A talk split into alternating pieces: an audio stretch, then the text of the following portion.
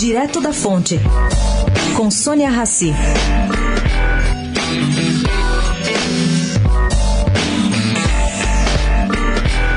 O governador Geraldo Alckmin desembarca segunda-feira em Belo Horizonte. Vai conversar com Antônio Anastasia, mais empresários de Minas, sobre o papel do Estado na campanha tucana do presidenciável.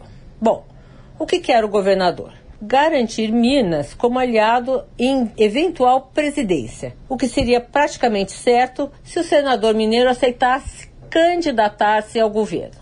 O problema é que Anastasia não quer nem ver isso pela frente, mesmo estando à frente das pesquisas. Ele defende para a vaga de senador o deputado Rodrigo Pacheco. Na outra ponta da disputa, Fernando Pimentel está interessado mesmo em manter seu fórum privilegiado. Está encrencado em denúncias de corrupção, né?